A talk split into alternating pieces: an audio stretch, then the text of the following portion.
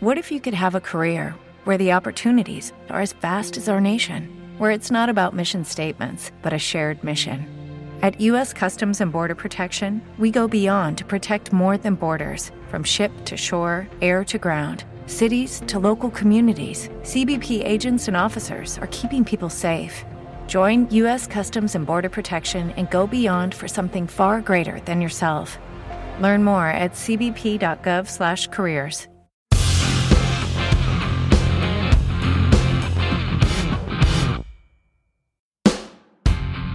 Bienvenidos a un nuevo capítulo de Muy Machito, caja de herramientas para hombres que quieran entender, promover y disfrutar la equidad de género.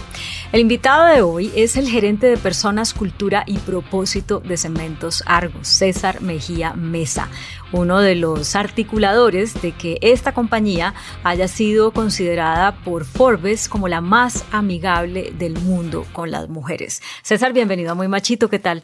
Hola Claudia, muchas gracias eh, por este espacio. Me siento súper orgulloso de que me tengas presente y en cuenta para conversar de estos temas que nos apasionan. Bueno, es que ustedes en Argos han logrado unos hitos muy interesantes. Este que acabo de mencionar, pues es un nombre así como súper grandilocuente, ¿no? La compañía más amigable del mundo con las mujeres. Pero precisamente por eso me pareció interesante conocer en este espacio qué es lo que ustedes han hecho para poder llegar allá, porque tampoco es que llevan toda la vida siendo así, llevan como una década nada más con este propósito.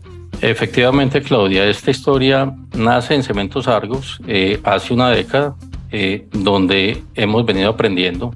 No nos la sabemos todas, lo que hemos encontrado es que tenemos mucho por aprender, eh, pero ha sido una década de construcción, de caminar eh, con la convicción de construir una sociedad más equitativa e incluyente, eh, con énfasis en equidad de género. Eh, ese ha sido nuestro, nuestro norte principal en materia de diversidad. Cuando declaramos nuestra política hace una década la política en Cementos Argos, Cementos Argos parte del Grupo Argos, se declara esa política y empezamos a, a ponerle lo que diríamos páticas a la política, hacer, aterrizarla. Eh, porque como bien todas las políticas son bastante interesantes, bastante bonitas, pero en la medida en que tú no las lleves a la práctica, pues se quedan como un bonito discurso. Aquí efectivamente pudimos generar acciones afirmativas, pudimos emprender una hoja de ruta eh, que nos ha dado unos interesantes resultados, pero sobre todo eh, la coherencia de un discurso. Eso nos ha llevado a múltiples reconocimientos, eh, tanto a cementos como las en las distintas empresas que hacen parte del Grupo Argos. Sí. Y, y, este último reconocimiento al que hace referencia, nos sentimos sumamente orgullosos de él. Eh, esto fue producto de, de, unas encuestas que hicieron de la revista y hicieron encuestas a 85 mil personas pertenecientes a, a distintas empresas multinacionales. Eh, no fue algo en lo que estuviéramos concursando, sino que eh, llaman, hacen unas preguntas, hacen esas encuestas y, y producto de eso sale este resultado del cual nos sentimos sumamente orgullosos. Oye, César, el, eh, ustedes cuando hace 10 años toman la decisión de crear esta política de diversidad e inclusión para la compañía, entiendo que tú eres el, el encargado de sentarse a, a, escribir, ¿no? A redactar. Y por más que tú tenías, eh, pues ya una experiencia ganada en estos temas de talento humano, pues hace 10 años no se estaba hablando de muchos temas de los que hoy sí se habla con respecto a la equidad de género, porque este es un universo en el que entre más uno cree las posibilidades de que la gente se exprese, pues más cosas nuevas encuentra y más entiende que se ha venido equivocando y más entiende que, que hay que, digamos, abrirse a, a otras maneras de, de, ver el mundo. Yo quisiera que tú eh, te pararas 10 años atrás y nos dijeras en ese momento con ese reto de escribir esa política y te compararas con hoy y nos dijeras qué has aprendido en en qué te has equivocado, en, qué no, digamos, como desde lo anecdótico, ¿cómo nos podrías eh, eh, ilustrar esa, ese camino? Sí, Claudia, a ver, cuando, cuando efectivamente se, se pone ese reto por parte del comité de dirección de la compañía de redactar una política, eh, pues lo que hace uno ahí simplemente toma la experiencia y toma referencias de otras políticas.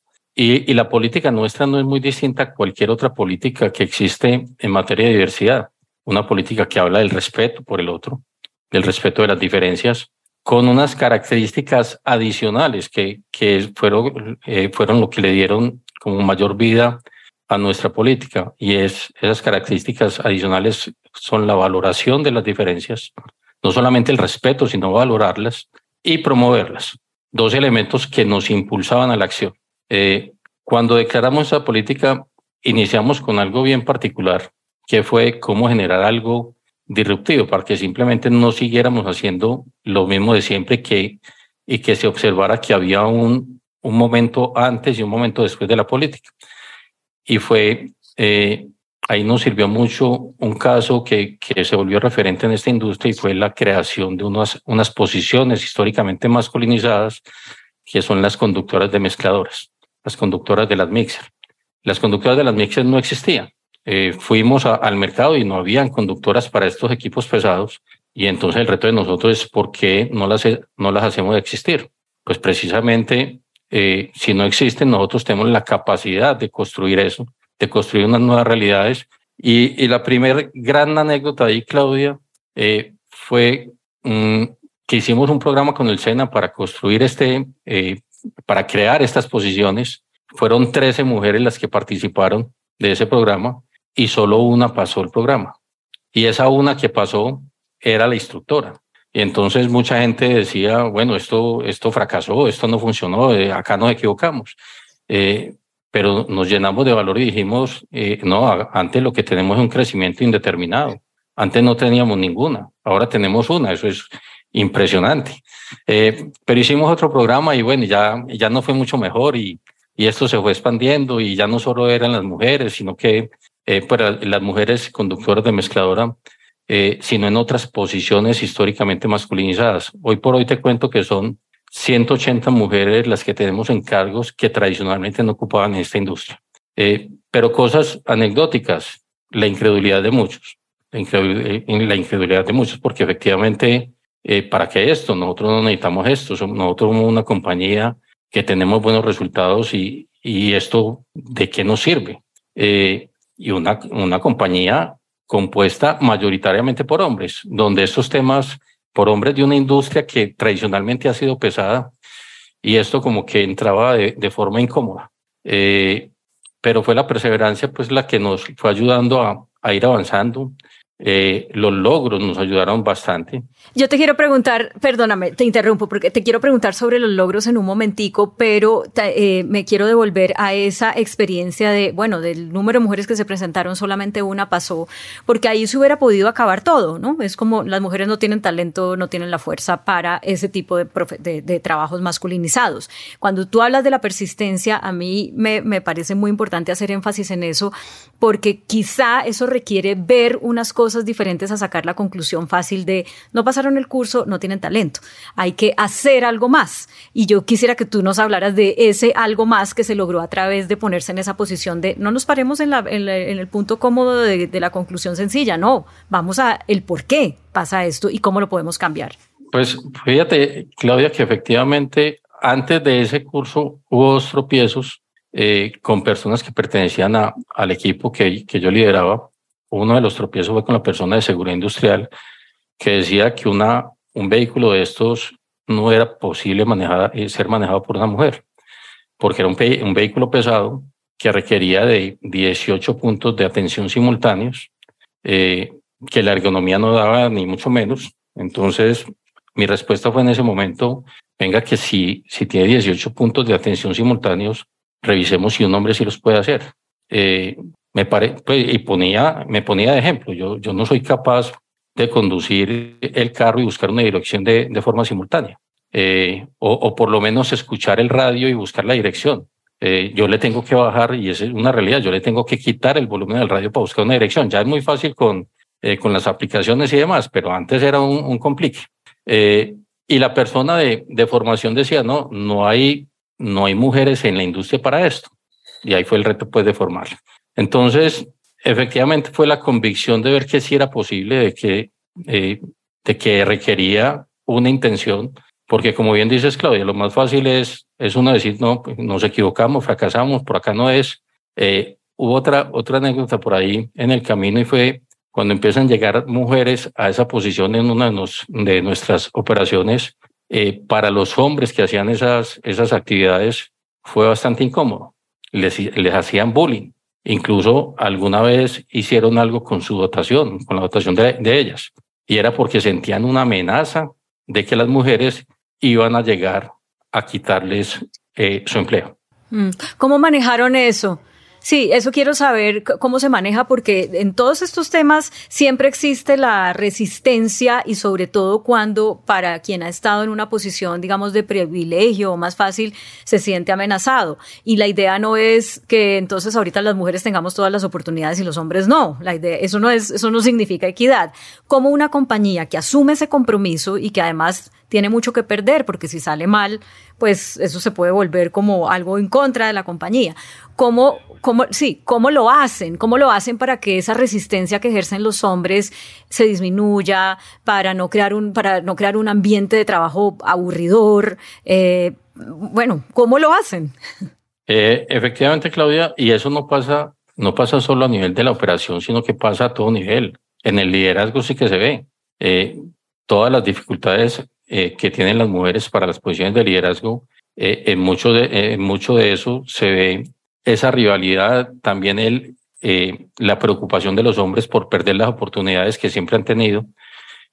y eso, de la manera que lo hemos trabajado, es a través de conversar, dialogar mucho, aprender. Todos estamos aprendiendo y conversando sobre el particular y no, siendo, no haciendo a los hombres víctimas de, de la situación, sino haciendo los actores de la situación, volviendo los protagonistas, donde los hombres también tenemos unos retos importantes en acompañar eh, a las mujeres a lograr posiciones que históricamente eh, no han tenido. Me gustaría una anécdota en ese sentido, cómo volver a un hombre que se pueda estar sintiendo víctima y que pueda estar oponiendo resistencia, un protagonista eh, en, un rol en el cual se sienta cómodo e incluso orgulloso. No, es a través del diálogo y la escucha, eh, Claudia, es eh, precisamente buscando mm, qué es lo que moviliza al ser humano, eh, qué es lo que le, cuáles son sus temores, cómo derrumbar sus temores y, y ponerlo a, a, conversar permanentemente de estos temas y volverlo un miembro de los comités de diversidad o volverlo, tenerlo en cuenta sus, sus comentarios, su, sus temores para, para mejorar el discurso, porque el discurso realmente no es, no es sencillo. Eh, esto genera temores, es, es normal que genere temores. Eh, y por ejemplo, en el caso de, de estos hombres, mm, eh, en, el, en lo que te comento de, de la planta de la operación, era su temor era que fueran despedidos por la empresa empezar a reclutar mujeres para la misma posición. Entonces, el mensaje es claro de cuenta de la compañía en que aquí no hay esa intención es simplemente una rotación normal donde caben las mujeres, porque tampoco sería justo o, no vemos necesario uno tener que despedir hombres para contratar mujeres, ni despedir mujeres para contratar hombres, no, no nos parecería lo correcto. Entonces, hombres como estos, eh, ¿por qué no acompañan a una mujer en su labor de aprendizaje en la conducción? Y muchos de esos hombres que hicieron esas cosas en ese momento, pues se volvieron los, eh, los mentores para que las mujeres se expusieran, porque mm, normalmente en la conducción, por ejemplo, eh, los hombres tienen 10, 15, 20 años de experiencia en el manejo de esos vehículos. Las mujeres no tanto, las mujeres apenas están aprendiendo y tienen su exposición. Entonces, eh, con actos como esos de ponerlos a ser eh, sus mentores, ellos se sienten incluidos en el proceso. Y cuando las mujeres logran sus resultados y avanzan y demás, ellos se sienten parte de ese progreso. Por supuesto, orgullosos. A ver, eh, César, eh, el Ustedes, y yo, te he oído pues en unas declaraciones, dices, seguimos retándonos como organización, mientras aprendemos vemos que nos falta mucho más por, por aprender. Eh, ¿Hasta dónde van a llegar? Porque si ustedes ya tienen un, una, un título como la compañía más amigable del mundo con las mujeres o la primera empresa colombiana en recibir el sello Equipares, podrían perfectamente decir, bueno, ya estuvo.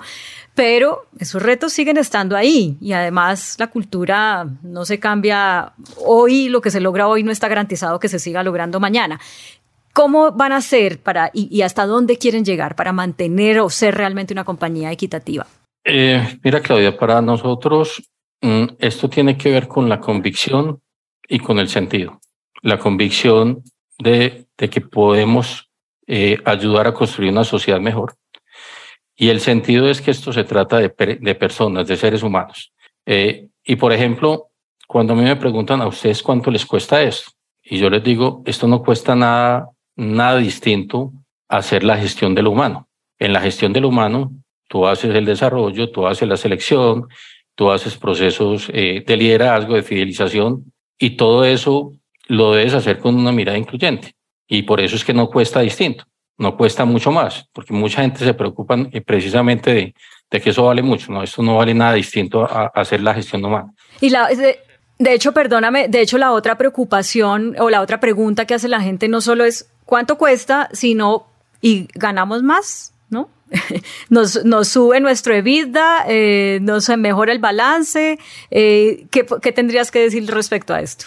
Efectivamente, entonces, esto, esto es hacer lo mismo, pero hacerlo con una mirada incluyente, hacerlo abarcando la diversidad.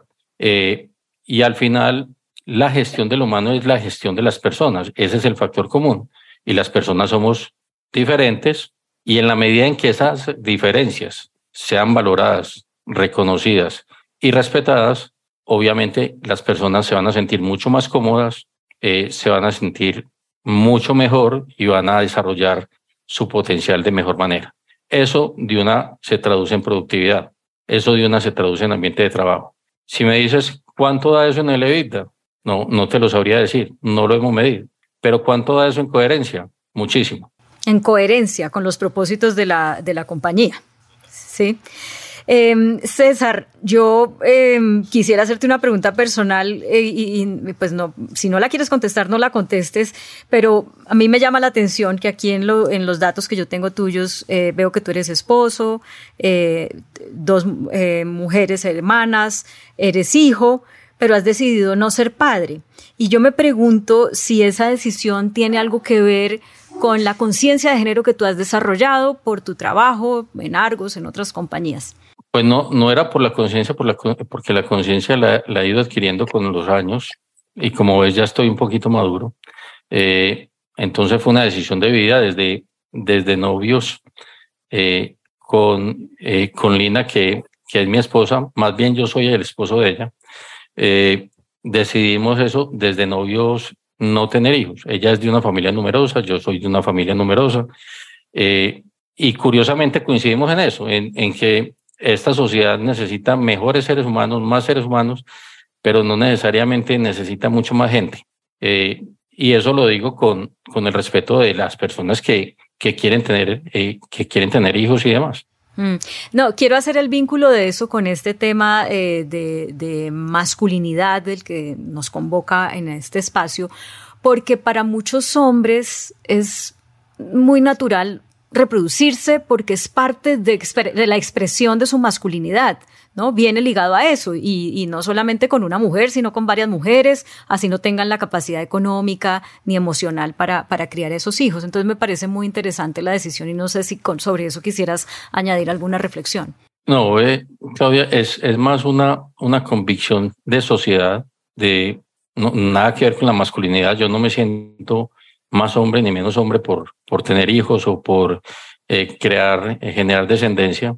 Y más la reflexión en ese momento era eh, que en lugar de traer más niños a este mundo, si es del caso y, y si luego de, de, de, la evolución de la relación necesitamos, necesitamos algún hijo, pues de que vamos y lo adoptamos. Y más bien hacemos una labor eh, por la humanidad distinta a atraer más, eh, más personas. Mm. Puede sonar muy loco y, y, y, me respetan si, perdón, me, me excusan si, eh, si suena mal, pero es, es una posición, como, como bien dices, muy personal. Sí, y muy respetable también. Y además ya no están solos ustedes en el mundo con esa posición. Hay mucha gente con ese mismo nivel de, de, argumentación para tomar una decisión así. Y, se ve mucho más ahora. Efectivamente, cuando lo tomamos nosotros, pues las familias obviamente nos, nos cuestionan y, y demás, pero uno ya ve que, que de esta moda eh, hacemos parte de más, más personas, más parejas. César, ¿tú eres feminista o aliado del feminismo?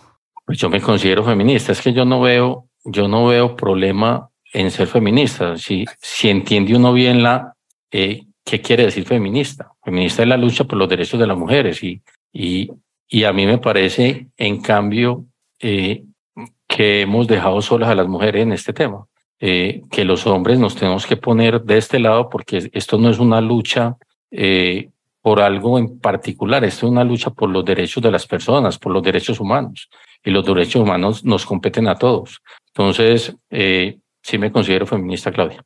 Bueno, pues eso me parece muy interesante porque tú que estás metido en estos temas debes saber que hay toda una discusión de si los hombres pueden ser feministas o solamente aliados y hay muchas mujeres feministas que no quieren que los hombres digan que son feministas. Sobre eso, ¿qué, dirías tú? Ajá, bueno, es, no, no, pero bueno, no, me gustaría, porque también es importante que los hombres muestren eh, su, percepción de lo que está pasando en, términos de la búsqueda de los derechos de las mujeres, hay unas mujeres que son muy excluyentes y consideran que los hombres no solamente no tienen que ir a las marchas, sino que no tienen que abrir la boca y tienen que obedecer todo lo que las mujeres eh, consideren que, que significa luchar por los derechos. Entonces, ya que tú veo que estás como bien documentado en ese tema, me gustaría escuchar también tu, tu postura al respecto. No, eh, nuevamente, eh, Claudia, es, es como el tema de la diversidad sexual. Yo también trabajo temas de diversidad sexual. Eh, y yo no entiendo por qué la diversidad sexual tiene que ser trabajada por personas diversas sexualmente. No necesariamente. Esto es un, un trabajo por los seres humanos, por los derechos de los seres humanos. Y eso nos compete a todos porque es la construcción de la sociedad. Por eso, excluir a los hombres o excluir a las mujeres o excluir a la, a las personas diversas sexualmente de estos, de estos temas, me parece que, que es un error y que es fraccionar la sociedad. Y antes la, la sociedad lo que necesita es unidad, unidad de propósito. Yo eh, subrayo eso porque además eh, tú eres una persona que se ha expuesto a los espacios donde se habla de estos temas y donde quedan eh, a veces evidenciadas unas posturas muy radicales ante las que uno podría sencillamente decir yo mejor a esto eh, no le juego y tú sigues ahí jugándole a la, equidad a pesar de que conoces eh, lo complejo que es el mundo dentro de, de, es este mundo en su interior. Y voy a mencionar solamente algunos de los de los espacios en los que has estado, el foro de la ONU sobre sello de igualdad de género para el sector privado, la conferencia regional sobre mujeres de América Latina y el Caribe, eh, miembro del Comité Técnico para la Guía de Gestión de, las Buenas Prácticas de Equidad de Género en las Empresas de la Alcaldía de Medellín 2019. Eh, también estuviste invitado al lanzamiento de la política de igualdad de El Salvador, es decir, no eres un, un recién llegado a este tema y por eso valoro mucho eh, las reflexiones que nos has compartido. Y como se nos acaba el tiempo, te voy a preguntar ya la, la pregunta final, que es cómo te fue en el machistómetro. Me quedé en el cielo, eh, pero varias cosas me pasaron, Claudia. Cuando inicié el, el juego, caí varias veces en el primer abismo y ahí había un bar. Entonces yo decía, aquí cuál será el mensaje subliminal, porque es que la primera estructura con la que uno se encuentra es con un bar y luego el abismo. Entonces yo me caía siempre y yo, venga, venga, que no, no estoy jugando como es y listo. Luego mire, mire cómo era el juego y ya empecé a brincar y vi cómo funcionaba. Eh, efectivamente, unas preguntas muy interesantes. Espérate, que perdí acá la señal. Ahí, no, yo te, estoy oyendo.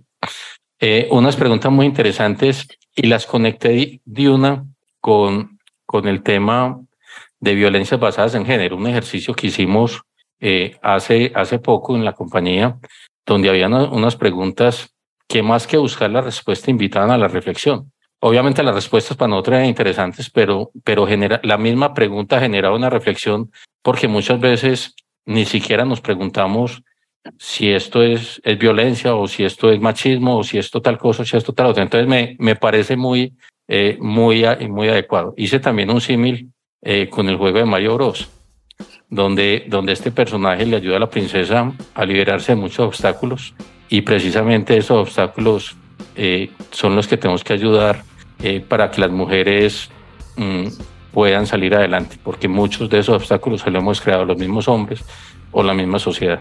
César Mejía Mesa, gerente de personas, cultura y propósito de Cementos Argos. Ha sido un gusto tenerte en Muy Machito y también eh, quisiera terminar felicitándote por la convicción que tienes, porque se nota que has estudiado el tema y por todo lo que has logrado seguramente sembrando semillas dentro de una compañía que eh, si no hubiera personas como tú no hubiera estado hoy en, o no estaría hoy ocupando las posiciones que está ocupando en equidad de género. Muchas gracias.